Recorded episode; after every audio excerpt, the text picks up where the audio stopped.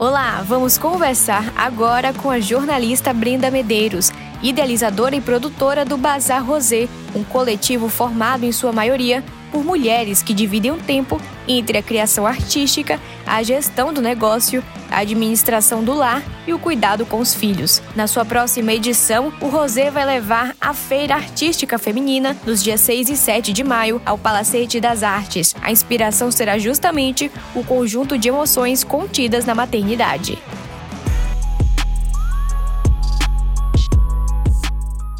Olá, Brenda, tudo bem? Seja bem-vinda. Oi, Bruna, um prazer estar aqui conversando com você. Conta pra gente, Brenda. A próxima edição do Rosé será inspirada nas emoções contidas na maternidade. Como é que isso vai acontecer na prática? Como é que vocês vão conseguir traduzir esses sentimentos em criações artísticas? Então, Bruna, é, o Bazar Rosé, assim como um encontro né, de, de, de, de pessoas de todos os gêneros que é, são artesãos, artistas, é, artesãos que se encontram para poder fazer com que esse processo artístico tenha sua visibilidade. Os sentimentos fazem parte das obras de arte, né, das criações. Então, assim, é, também dentro do maternar vão surgir os sentimentos e a relação de como cada um se identifica, né, como cada uma se identifica dentro desse processo, né.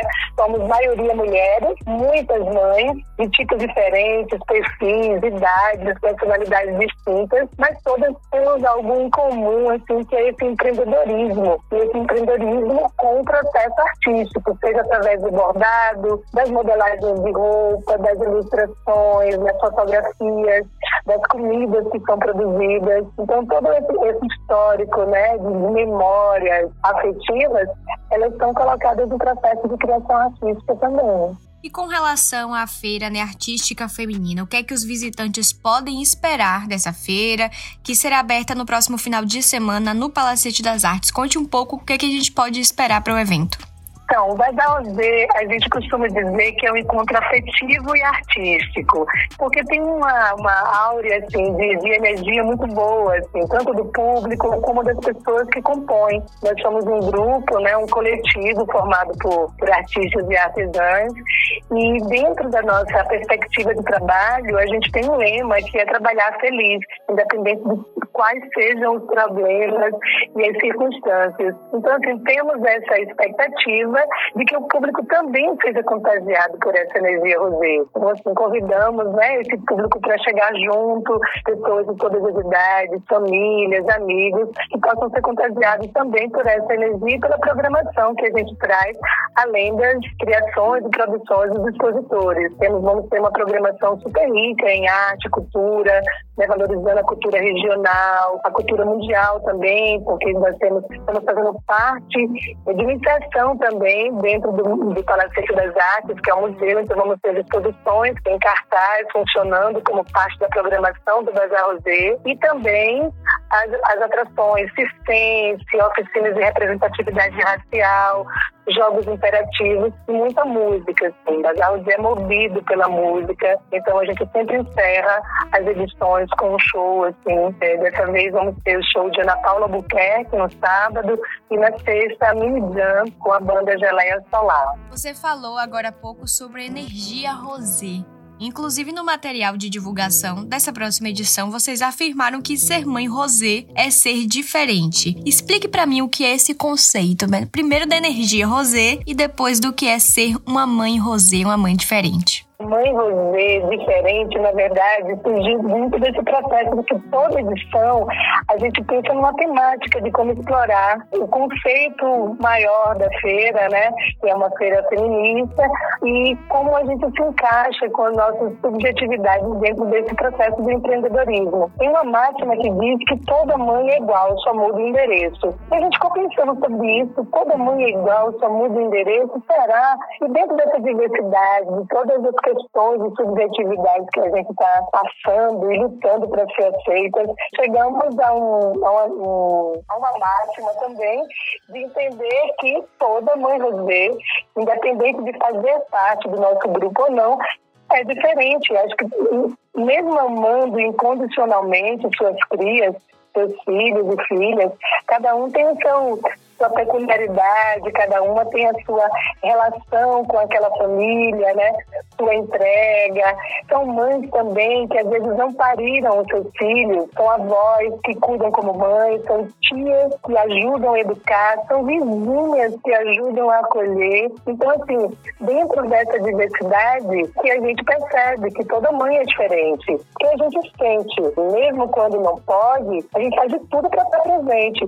Mas existe também algo que a gente precisa fazer com que essa família e esses, esses filhos e filhas entendam que nós temos vida própria, né? Além de ser mãe, a gente tem vida própria. Então é uma forma da gente se autoafirmar. Falando né, em maternidade e maternagem, é, você trouxe esse ponto que é ter espaço, ter tempo para ser você, além de ser mãe. Como conciliar, como colocar isso em prática? Porque é uma tarefa difícil, né? Não só pela questão do trabalho, de ser uma empreendedora e ter que cuidar dos próprios negócios, mas também como pessoa, como ser. É um tempo para si, um tempo para as relações. A solidão, infelizmente, ela é presente na história de muitas mães, muitas mulheres, principalmente as mães solo, né? Como é que você vê essa perspectiva? Como é que você consegue colocar em prática esse espaço para você mesma para cuidar de si? É o dia mesmo, né? A gente pontuando até onde podemos ir para doação da nossa relação com a família e o que é nosso, o que é nosso como mulher, como mãe, né, como cidadã. Então, assim, a gente saber separar. E quando se trabalha em casa, né, agora com a vinda da pandemia, Acho que muita gente pôde entender na, na pele, no dia a dia, o que é o trabalho remoto. E nós que estamos empreendendo, né, que fazemos parte desse circuito, que já estamos em casa há mais tempo, né, com escritório em casa, com ateliê em casa, é, com processo de criação dentro da sua casa, que tem a gestão da casa, se essa família é grande ou pequena, ela é formada por uma família mista também, que vem, às vezes, avós que moram juntos, e tudo, a gente tem que passar por essa, esse entendimento e, e separando mesmo, o, o, como diz o joio do trigo, e os nossos horários, entendendo, ó, esse horário aqui é o horário que eu estou me dedicando para produzir. Né? No caso, eu não sou artesã, não sou artista manual, eu sou a comunicadora desse processo, né? Então, assim, mas de alguma forma, a minha dedicação é exclusiva para o Bazar Rosé hoje em dia, mesmo sendo uma pessoa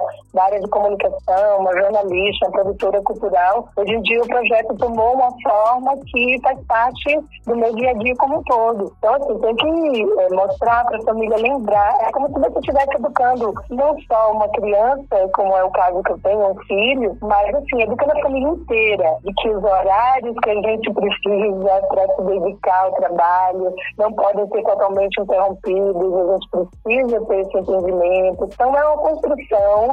E aí as pessoas vão se educando ao seu redor, vão entendendo que não podem é, interromper em alguns momentos. Agora mesmo, fazendo a entrevista, eu fui assim, em cada lugar da casa, com a enteada, o marido trabalhando no escritório que também é em casa, o filho que chegou da escola.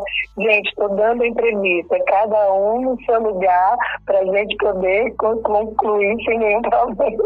A gente faz por isso, é educar, né? A gente educa para ter essa, essa autonomia e educa a família também, né? Pois é. Inclusive, falando de algo que casa muito com isso, você disse que essa sua mudança profissional passou justamente pela maternidade. Como é que foi essa transição como um todo, abraçando todas essas questões que você trouxe agora? Como foi para você esse processo de mudança? Então, é, eu sou mãe, né? Me tornei mãe desde 2009. Costumo dizer que eu sou sotero potiguar, porque eu vim para Salvador há quase 25 anos e chegando aqui em Salvador, tive praticamente a minha vida profissional muito formatada aqui, nas redações, como jornalista, trabalhei muito nas TVs, rádios, em alguns jornais e, e de imprensa, sites. E com a chegada da maternidade, eu percebi que no meu universo, ao redor mesmo, interno, eu não ia ter como me dedicar exclusivamente à maternidade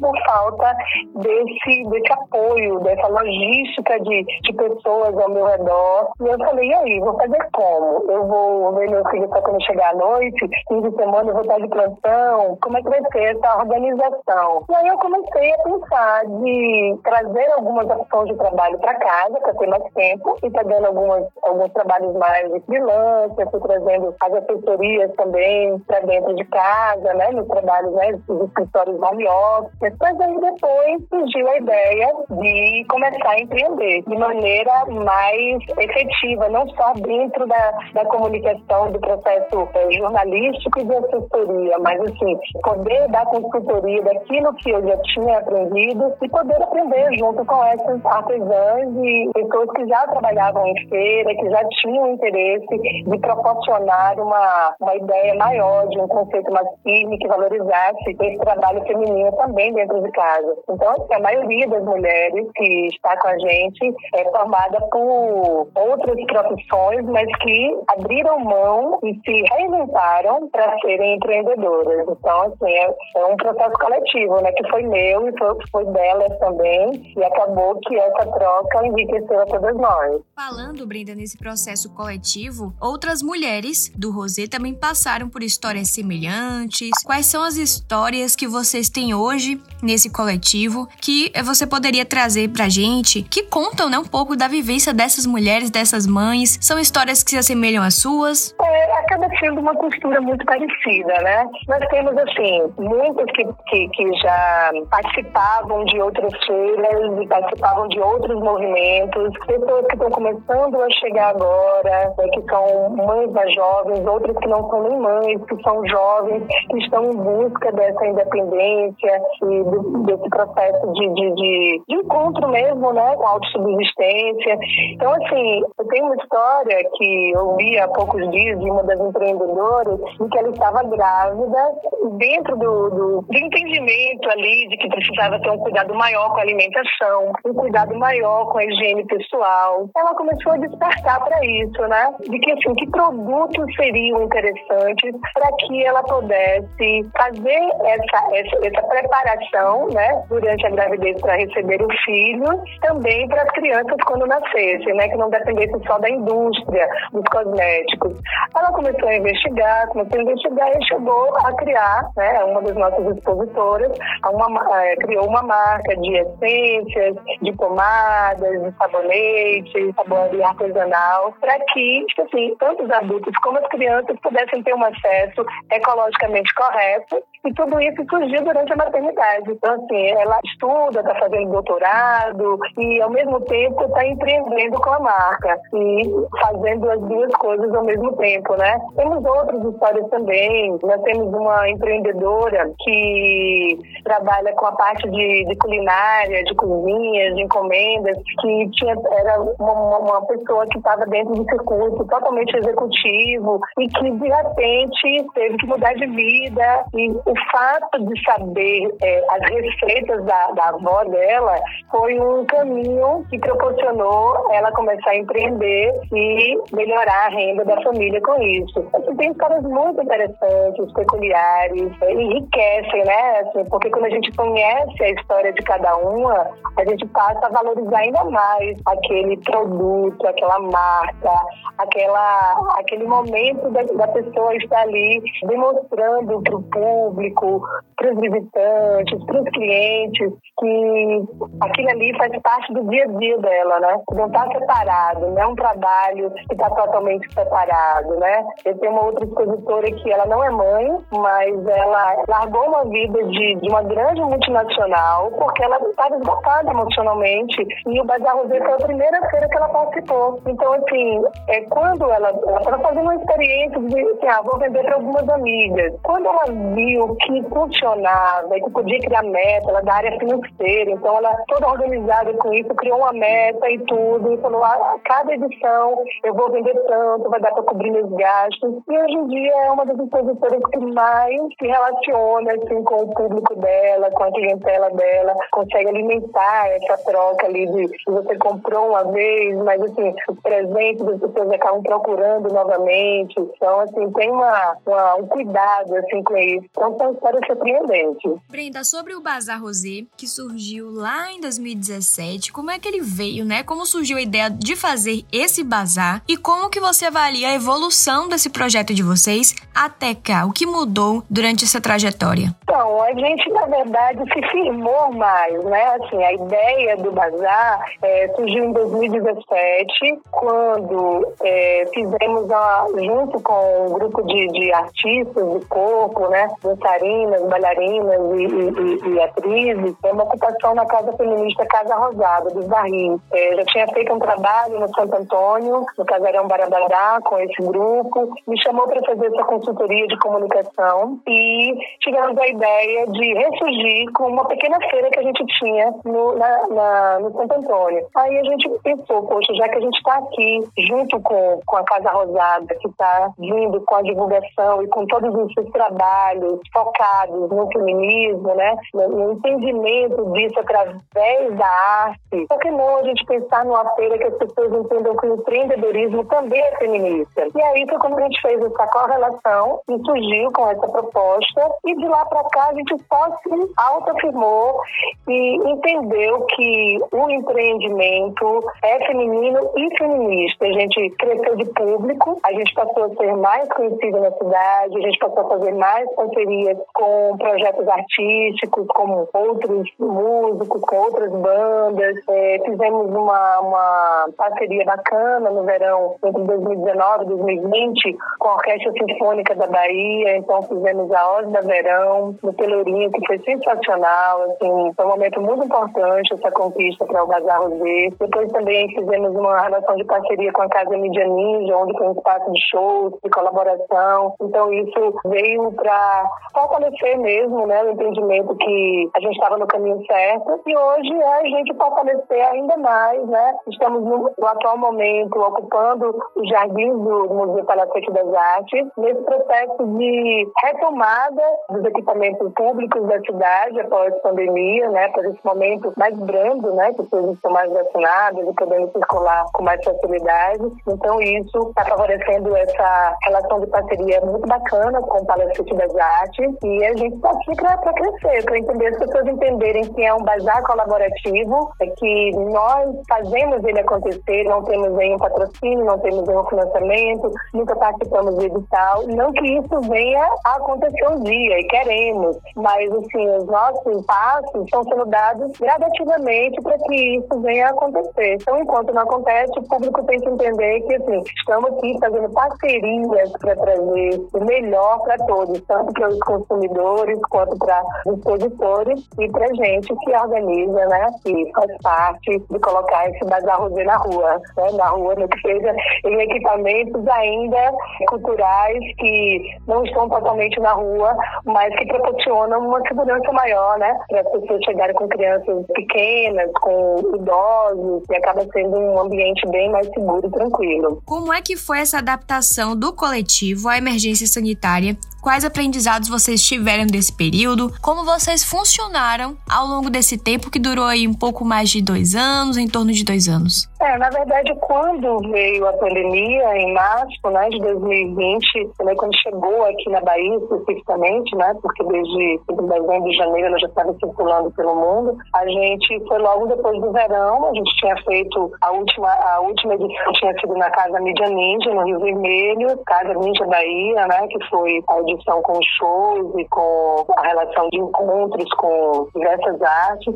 a gente recuou. Na verdade, foi assim, nós não sentimos segurança. Teve um momento que todos tiveram que recuar, né? Depois, assim, alguns lugares, alguns comércios abriram, mas, assim, os locais onde a gente podia fazer, que era na rua ou então em algumas instituições, em alguns museus, teatros, enfim, espaços abertos, né? Jardins. Então, a gente, a gente deu uma recuada porque não, não poderia o público está circulando nesses lugares. A gente fez uma trajetória é, que passamos por alguns lugares que necessariamente não são tão fechados, mas que eram lugares que não daria para o público estar totalmente frequentando, porque as pessoas não estavam vacinadas totalmente, né? Então a gente recuou e trabalhou com um processo de acolhimento entre, entre nós. Fizemos é, é, diversos encontros virtuais, assim, para que um pudesse ajudar o outro no sentido do e-commerce, das vendas online, abertura de site, quem trabalhava melhor com a imagem ajudava um ou outro ali com a fotografia, quem tinha um texto melhor chegava junto para que o outro pudesse abrir o seu espaço de contato direto com o público, com o cliente e conseguir vender suas peças e não tão prejudicado, né? Prejudicado de alguma forma a gente foi um pouco. Mas a gente não tinha, não teve interesse de fazer a edição online. Eram muitas lives que aconteciam e a energia Rosé ia ser a mesma. Porque, assim, o encontro presencial muito mais forte, assim, para uma feira acontecer. Uma feira online, talvez venha aí no, no processo do, do universo metaverso, né? A gente um dia vai ter esse, esse momento, mas enquanto isso, a gente está explorando ao máximo as possibilidades de estar presente. Assim, esse retorno tem sido incrível. Os reencontros, então, assim, é até uma pauta à parte, assim, os reencontros que, estão, o Bazar Rosé tem favorecido. Pessoas que não se viam há mais de dois anos, né, cerca de dois anos por conta da pandemia, e está marcando esses pontos de encontro afetivos dentro do Bazar Rosé, com famílias, com amigos, amigos que né, moram em outros estados, e isso tem sido lindo, assim. Mas a gente realmente aprendeu com isso. No retorno dessa feira presencial, a gente seguiu todas as normas, assim. Os produtores até hoje usam máscaras, mesmo tendo sido liberados, mas a gente se sente mais seguro em usar. O público já não está sendo cobrado, mas, por exemplo, no Palacete do Artes, como é um local que tem entrada, tudo, então a, o cartão de vacinação é obrigatório, né? Então a gente tem cuidado ali com a alimentação, né? Com as comidas que estão colocadas à venda, né? Com toda a relação de poder condicionar, né? De uma forma correta, trocando luvas dos produtores, trocando máscara. Então temos todos esses cuidados sanitários, sim. Ninguém precisa se preocupar, que a gente, mais do que nunca, a gente está reforçando isso. Brenda, a causa feminista, ela é norteadora de todo o trabalho, todo o projeto de vocês. Como é que você relaciona o ato de empreender com a causa feminista? Dentro desse mote, desse conceito, a gente percebeu que não só falar do empreendedorismo feminino era suficiente. A gente precisava falar desse empreendedorismo feminista. Como já falei aqui no, no início da nossa conversa, muito por uma questão de, de autoafirmação, de emancipação, de independência, da família entender, desse público entender. Então, assim, passar pelo, pelo feminismo não está só dentro de uma militância, ele está dentro de uma aceitação, uma aceitação do conjunto. É, às vezes nós temos uma família que é formada só por mulheres, né? De, casais que são mulheres, casais que entendem que realmente precisa, às vezes até de forma dupla, ter essa aceitação para quebrar preconceitos. Nós temos também famílias cis, né? De, de casais héteros. Então, assim, é toda uma dinâmica de diversidade, de gênero, de diversidade social social que precisa passar por essa transformação, né? Para que as pessoas entendam né, de que forma a gente, como uma feira sociocriativa, precisa pontuar que os preconceitos têm que cair de fato, né? A gente precisa dessa independência, precisa é, mostrar que temos capacidade de tocar, né? As nossas histórias sem sermos interrompidas por, por esses preconceitos. Então, assim, é uma maneira mesmo de empoderamento, né? De buscar essa emancipação, de se empoderar, de dizer eu sou artista, eu sou artesã, eu sou comunicadora, eu sou podcaster, para poder pessoas entenderem que muitas vezes isso é um trabalho autônomo também, às vezes ligado a um veículo de comunicação, mas às vezes não é. Então, assim, são trabalhos que a gente realiza no dia a dia que precisam ser valorizados. Então, com essa conexão né, com o feminismo, é uma maneira de fazer esse sonho né, dar certo também, que as pessoas entendam que precisam desse respeito acima de tudo, né? E além desse empreendedorismo feminista, né, que você traz pra gente, vocês também defendem o empreendedorismo sustentável. Tá aí no hall de coisas que vocês abraçam no projeto de vocês, como você diz que traz, né, é, é bem inclusivo em várias questões. Em que sentido produzir nessa moda, arte e gastronomia é uma atitude revolucionária e sustentável? Porque muito do que se faz dentro né, do, do, do, coletivo é pensando nessa, nessa logística do micro e da pequena empreendedora, né? Então a gente não está dentro de uma perspectiva de indústria, de uma repetição em série, então está tendo cuidado de saber que tipo de tecido vai ser utilizado, que não agride a natureza, né? produtos que podem ser reaproveitados, toda uma relação da alimentação também. Nós não somos uma feira 100% é, 100% focada ali é, é, dentro da relação de, de, de, veganismo, mas temos também a opção,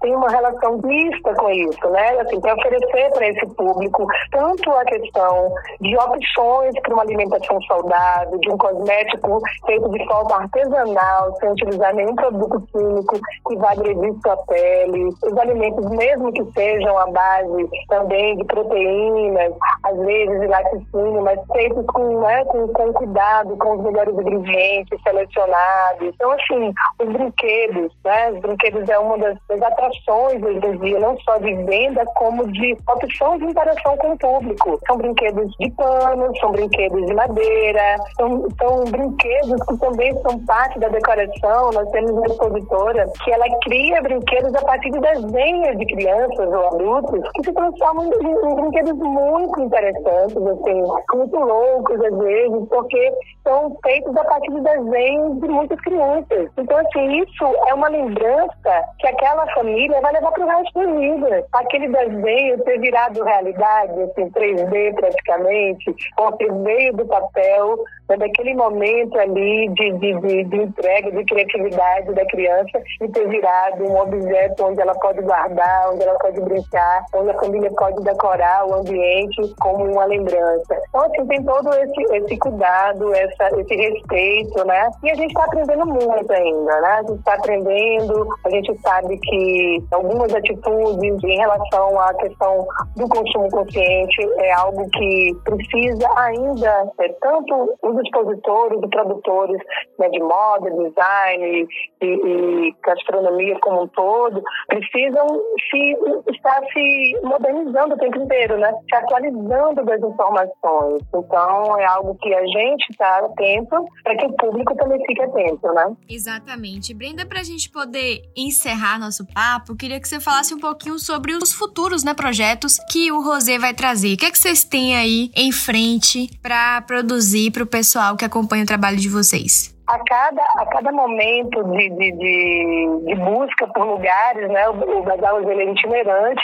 então a gente fez essa parceria agora com o Palacete das Artes, vamos, estamos fortalecendo ela, tudo indica que a gente fique na casa né, do museu há mais tempo, a gente tem aí até o final desse semestre com essa perspectiva, mas com, com a expectativa que a gente consiga ficar, porque a gente está fazendo uma transição muito bacana de, de relação do público com feira, com público museu, com público de admirador de arte, com público que nunca foi é, é, às galerias que estão indo pela primeira vez. Então, assim, com público que não ia há um tempo e agora está voltando para as salas de museus, de cinema como um todo. Então, assim, a gente está dentro dessa, dessa perspectiva de fazer com que esse público cada vez mais consuma arte. As artes que são produzidas pelas artesãs, pelos artistas do Rosé, pelos artistas do designers, ilustradores, enfim, por todos que compõem esse coletivo, mas também pelos parceiros né, que estão com a gente. Nós temos uma relação muito próxima com,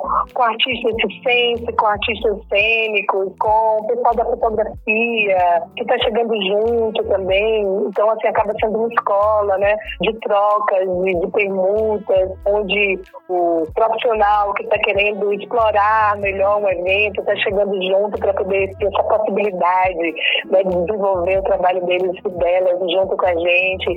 Então, assim, a ideia é que a gente possa continuar fazendo parcerias como essa, para a gente se fortalecer cada vez mais, né? Cada vez mais também as pessoas de Salvador e fora da cidade possam conhecer esse projeto, né? E tanto valorizar e abrir vagas, né, para pessoas que também queiram estar com a gente, como é, expondo seus produtos, suas peças, né, explorando suas marcas. Brenda, muito obrigada, viu, pelo bate-papo. Parabéns pelo projeto interessantíssimo e vida longa para vocês. Que seja de frutos ainda melhores e que traga mais é, coisas boas, né, para você e para outras mulheres que fazem parte aí desse coletivo. Muito obrigada. Obrigada, Bruna. Obrigada, sim, pelo espaço, poder falar sobre o, sobre o Bazar Rosé, né, sobre esse projeto que formou esse coletivo. Para mim é sempre uma honra, ainda mais agora, no Dia das Mães, nesse Rosé diverso amor, né, dentro dessa maternagem. É como se fosse um filho para mim, né, ou uma filha, né, é uma, é uma relação de entrega muito forte, assim. E eu só tenho a agradecer a todas as pessoas que estão comigo,